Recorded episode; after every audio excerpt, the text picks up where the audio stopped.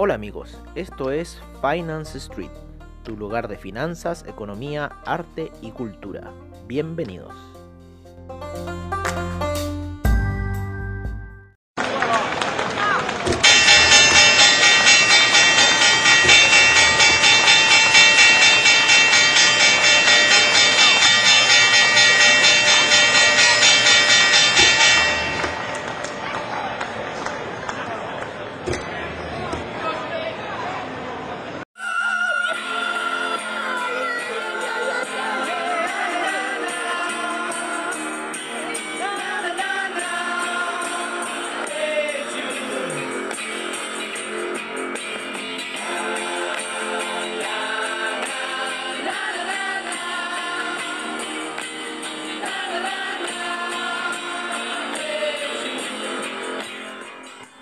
Hola amigos de Finance Street y bienvenidos a Mercados on Street 7.23 de la mañana en Santiago de Chile y estamos empezando a, eh, hacer nuestro podcast habitual, ¿no es cierto?, con información financiera para ustedes, traders, para... Eh, sí, en realidad lo hacemos para los traders, estos son en realidad podcasts técnicos del mercado financiero, donde hablamos de medias móviles, donde hablamos de lo que pasó en el mercado.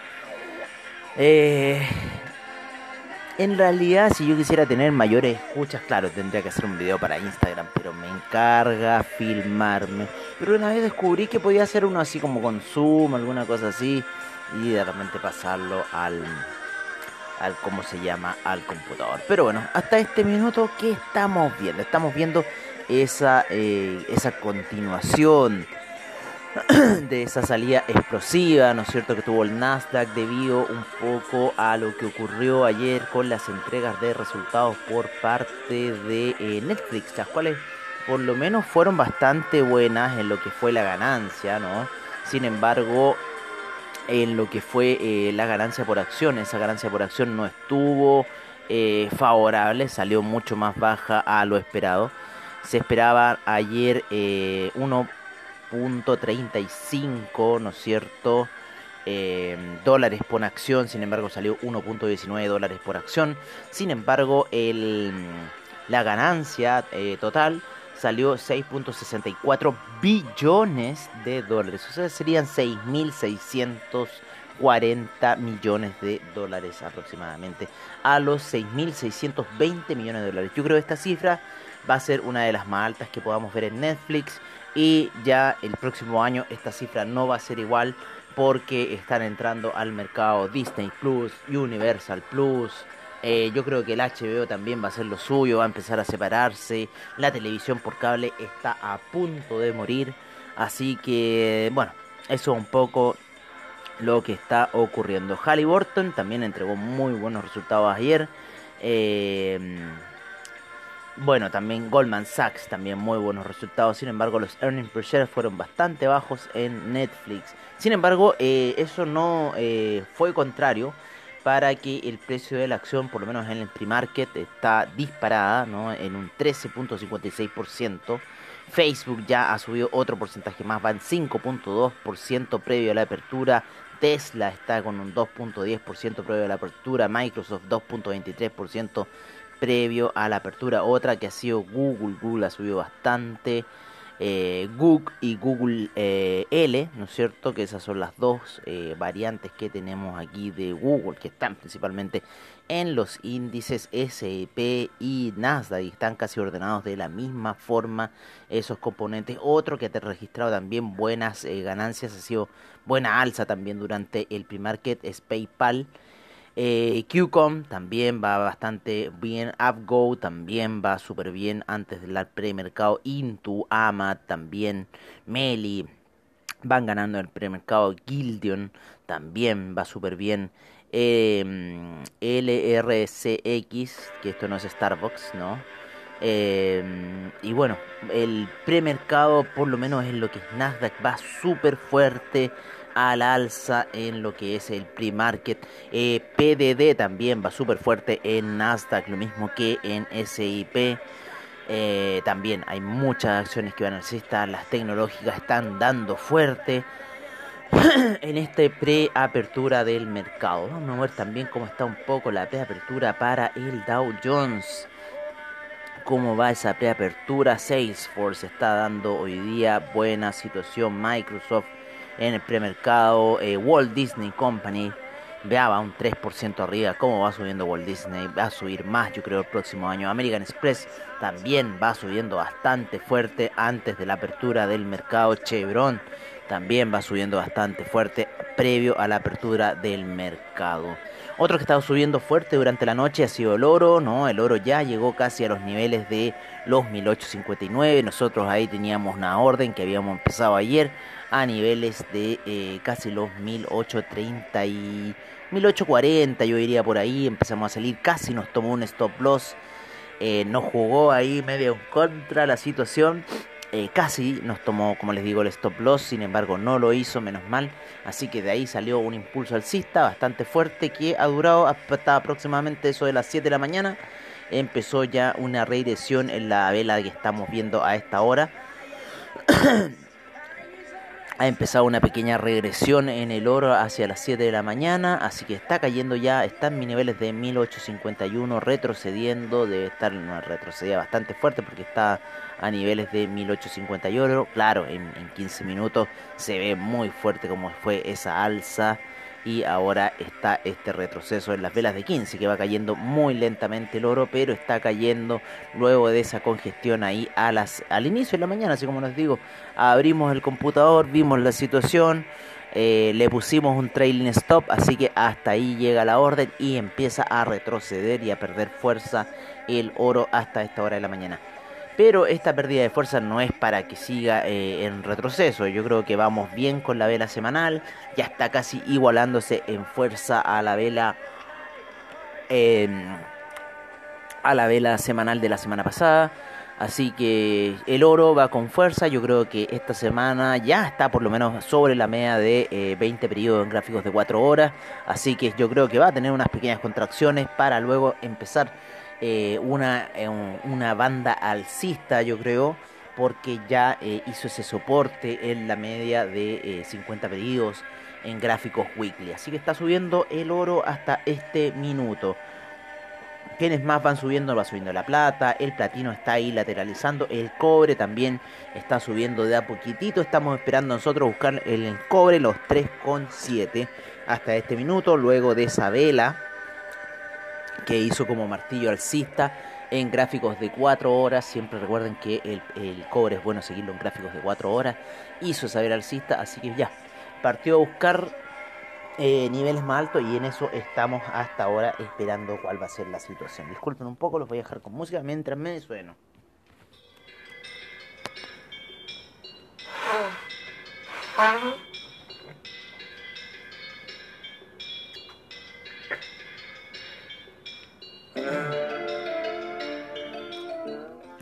Como siempre, hay un poco congestionado, ¿no es cierto?, en la mañana, pero no importa. Bueno, veamos cómo está la situación, como les decíamos, los índices norteamericanos, el S&P va hacia el alza, el Dow Jones está ahí rompiendo eh, queriendo romper la resistencia de la media de 200 periodos en gráficos de una hora. El Russell 2000 ha estado muy lateral el día de ayer, se ha comportado muy lateral, ya lleva casi más de 24 horas de lateralidad el Russell 2000. Así que veamos qué impulso puede tener hoy día.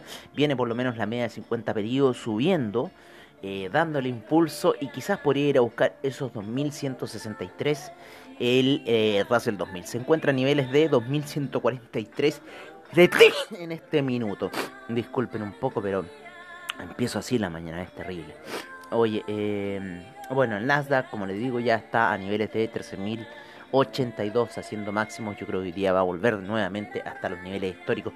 Había un, eh, una línea de tendencia en gráficos de 4 horas para el Nasdaq, ¿vale? Estoy agrandando la gráfica y que debería llevarnos hoy día eh, esa línea de tendencia a buscar eh, los niveles ahí por los 13.000 eh, 13.300 casi, ¿no? Así que podríamos ir a ver esos niveles para empezar una situación de venta en ese nivel para ir nuevamente en busca de la media de 200 periodos en gráficos de 4 horas. Así se ha comportado un poco la situación. El estocástico en 4 horas ya está alto, ya está con bastante sobrecompra. Sin embargo, se mantiene un buen rato ahí hasta ver el nuevo cruce de estocástico, yo creo, para la venta. Pero ya está por sobre los niveles, así que está dando esa tendencia alcista el, eh, el ¿cómo se llama? El Nasdaq en gráficos de 4 horas. Hoy día sí súper congestionado, no sé por qué. Me voy a sonar nuevamente.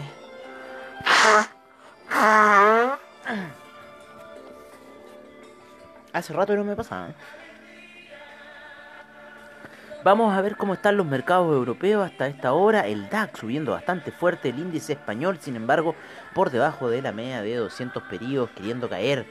Así que ahí hay una situación que está ocurriendo en este minuto con el eh, con el índice español. Vamos a ver cómo está el CAC hasta este minuto. Vamos a ver también en investing.com cómo está la situación, un cierto? Porcentual de los índices. El CAC está muy lateral en el inicio. El DAX es lo único que está partiendo avanzado. Está, perdón, está subiendo el CAC. Está en la resistencia ahí con la media de 200 periodos en gráficos de una hora. Muy similar a una figura que está haciendo el Dow Jones. Así que bueno, estamos ahí viendo lo que está pasando. Eh, y el máximo fue 13.124 para el Nasdaq. Así que va en búsqueda de eso. Está en 13.080 como le habíamos comentado. China 50, ¿cómo se comportó durante la noche? Llegó hasta la media de 200 en gráficos de 15 minutos, le ejerció fuerte resistencia hacia media móvil y luego lo empuja hacia abajo. Se encuentra a niveles de 18.370. ya a esta hora el China 50 se pone plano. Son muy pocas las negociaciones que empiezan a esta hora. Las mayores negociaciones sin duda que se dan al inicio. El China 50 es bien violento en su inicio este índice. Así que bueno, así estuvo un poco la situación del mercado eh, durante la noche. Vamos a ver aquí los mayor índices para saber cómo va la situación. Hoy día tenemos eh, inventarios de la API. Vale. Tenemos cambio de mando también el día de hoy, muy importante. Estamos con una Alemania bastante positivo. Ayer tuvimos un México bien rojo, ¿no es cierto? Que cayó un menos 2.07% el día de ayer México. Estamos eh, con el IBEX neutral hasta este minuto, pero todo el demás mercado muy positivo en Europa. ¿Cómo estuvo la situación en China? Ahí Trump no queriendo dejar la silla aún, ¿ah? picado eh, bueno, el Nikkei estuvo ligeramente negativo, un menos 0,38%, el índice australiano positivo 0,41%, el neozelandés 1,03%, el Shanghai 0,47%, el Shenzhen 1,46%, China 50 0,25%, el Hang Seng un 1,08%, el Taiwan Weighted menos 0,45%, el Kospi 0,71%, el Nifty hasta esta hora un 0,85% ya próxima a cerrar la bolsa hindú. Así que estamos viendo ahí lo que está sucediendo a nivel global. En lo que son los commodities, como les decíamos, los metales preciosos se encuentran hasta este minuto al alza. Hay un ligero retroceso luego de toda esa subida que han tenido, pero eh, se encuentran en cierta forma alcistas. Lo mismo que el cobre, que también tenemos ahí unas compras, recordando siempre ese martillo alcista que nos dio, aunque de otro color, en búsqueda ahí de los 3,70 estamos esperando para el cobre. En cualquier minuto puede ser. Y recuerden siempre ocupar las gráficas de 4 horas para ese instrumento. ¿Cómo va el dólar index? El dólar index se encuentra rebotando en la media de 50 periodos en gráficos de 4 horas. Así que al parecer el dólar index quiere volver a ganar potencia alcista. El franco suizo se encuentra también queriendo ganar potencia alcista. El euro se encuentra... Eh, retrocediendo, llegando también a la media de 50 periodos con ganas de retroceder. Y vamos a ver qué va a suceder con la historia del euro. Hasta este minuto tenemos la gasolina, el petróleo para calefacción El gas natural sigue cayendo, ¿no? La media de 200 periodos fue resistencia para el gas natural y este sigue cayendo y ya se encuentra a niveles de 2,4. Así que yo creo que la venta va a seguir por lo menos hasta los niveles de 2 eh, 2,32 por ahí tiene que seguir bajando yo creo el gas natural así que estamos en una venta del gas natural debido a que se produjo no la situación gráfica de esta resistencia que aunque la pasó en un minuto la semana pasada queriendo tirar pinta alcista esta semana esa media móvil terminó siendo la resistencia fatal para el gas el cual sigue retrocediendo a ver Vamos a ver cómo está la situación daily. No se está moviendo mucho en daily hasta este minuto. No, tenemos movimiento ahora por el, gas. Eh, bueno, ahí vamos a ver qué va a pasar en cierta forma con el gas. Qué movimiento nos va a dar.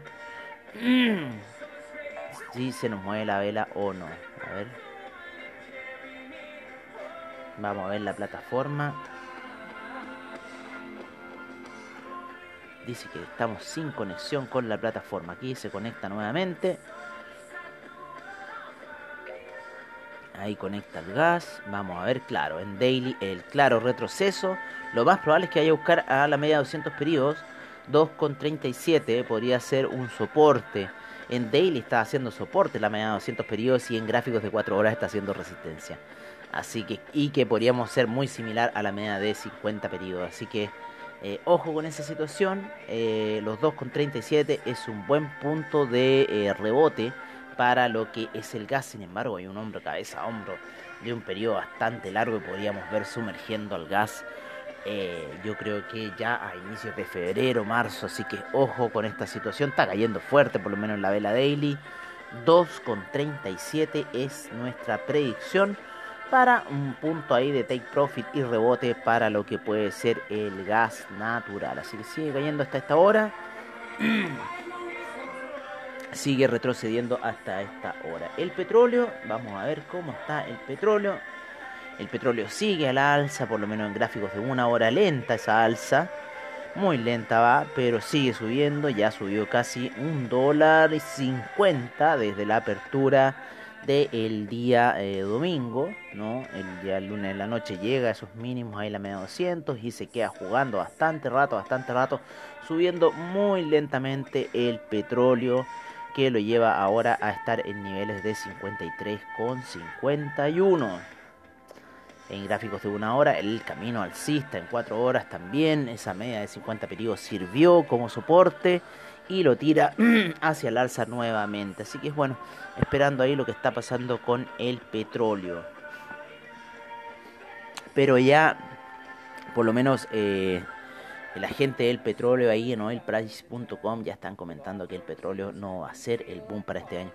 El Ethereum llegó a los 1400 durante la noche, hizo 1420, casi los máximos históricos, ¿no? Vamos a ver un poco esa situación de máximos históricos para el el, el, Ethereum, ¿no? que llega hasta el máximo y ahora comenzó a retroceder. El Bitcoin, ¿no es cierto? La situación de los tres cerritos se cumplieron y está empezando a romper en retroceso el Bitcoin. Vamos a ponerlo en cuatro horas para ver cuál es esa situación más grande. Yo creo que va a ir a buscar la media de 200 periodos a niveles de 31.000 en este minuto. Así que ojo con el Bitcoin. Ojo con el Bitcoin. Vamos a ver cómo está esa vela mensual, cómo está avanzando.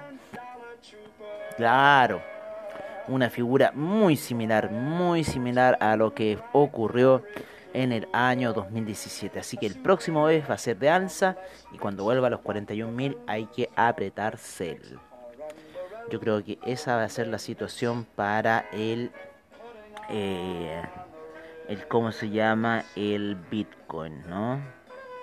ahí un poquito más abajo, yo creo en la zona de 40.000 va a estar ese sell para el, eh, para el Bitcoin. En la situación del Ethereum vamos a estar viendo la caída y luego la próxima vela no va a ser mucho, no va a volver a subir eh, y yo creo que debería empezar siguiendo la caída, así que Ojo con el retroceso que está ocurriendo ya en el criptomercado luego de que alcanzaran máximos históricos. Eh, el Bitcoin principalmente estar haciendo la figura técnica alcista. Así que yo creo que ya estamos en el retroceso del Bitcoin, que esto va a durar un, eh, un año por lo menos en ir a buscar la media de 50 periodos. Así que así estamos con Bitcoin en retroceso.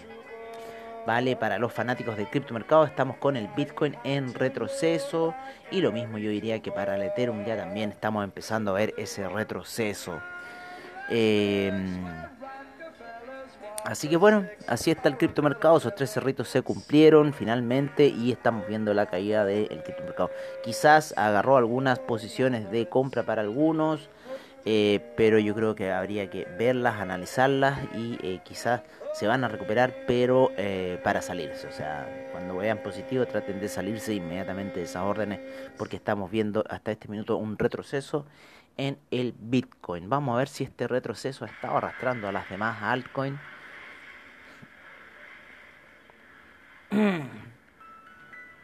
Ahí se ve cayendo ya el Polkadot.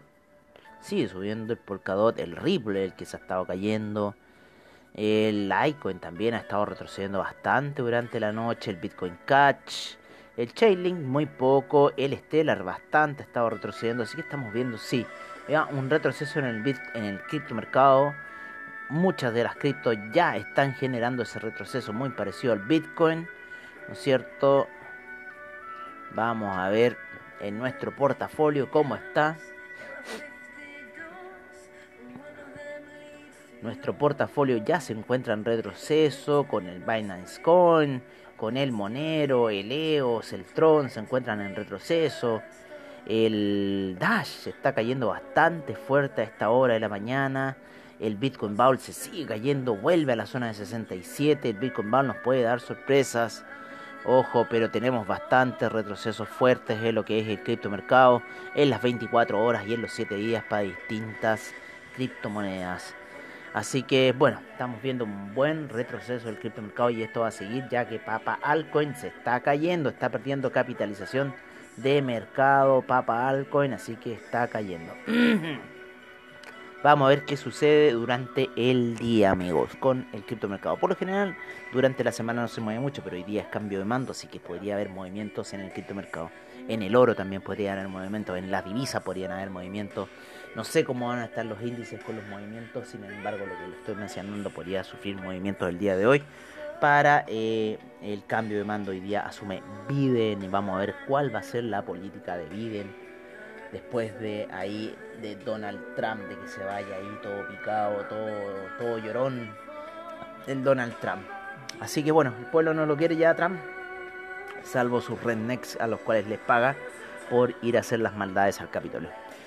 Oye, eso sería todo por ahora y nos estaríamos viendo quizás en algún after, ¿no es cierto? En el after street de Finance Street, yo creo. Dependiendo cómo esté los movimientos del mercado, dependiendo cómo haya sido esta situación de Estados Unidos. Y bueno, eh, eso sería todo por ahora. Agradecemos a investing.com, Trading Economics, AvaTrade, CoinGecko por toda la información que nos prestan siempre a diario. Y eso, los dejamos con un comercial de Anchor al cerrar y nos veremos quizás en el After Street. Que tengan buen trade y nos veremos prontamente.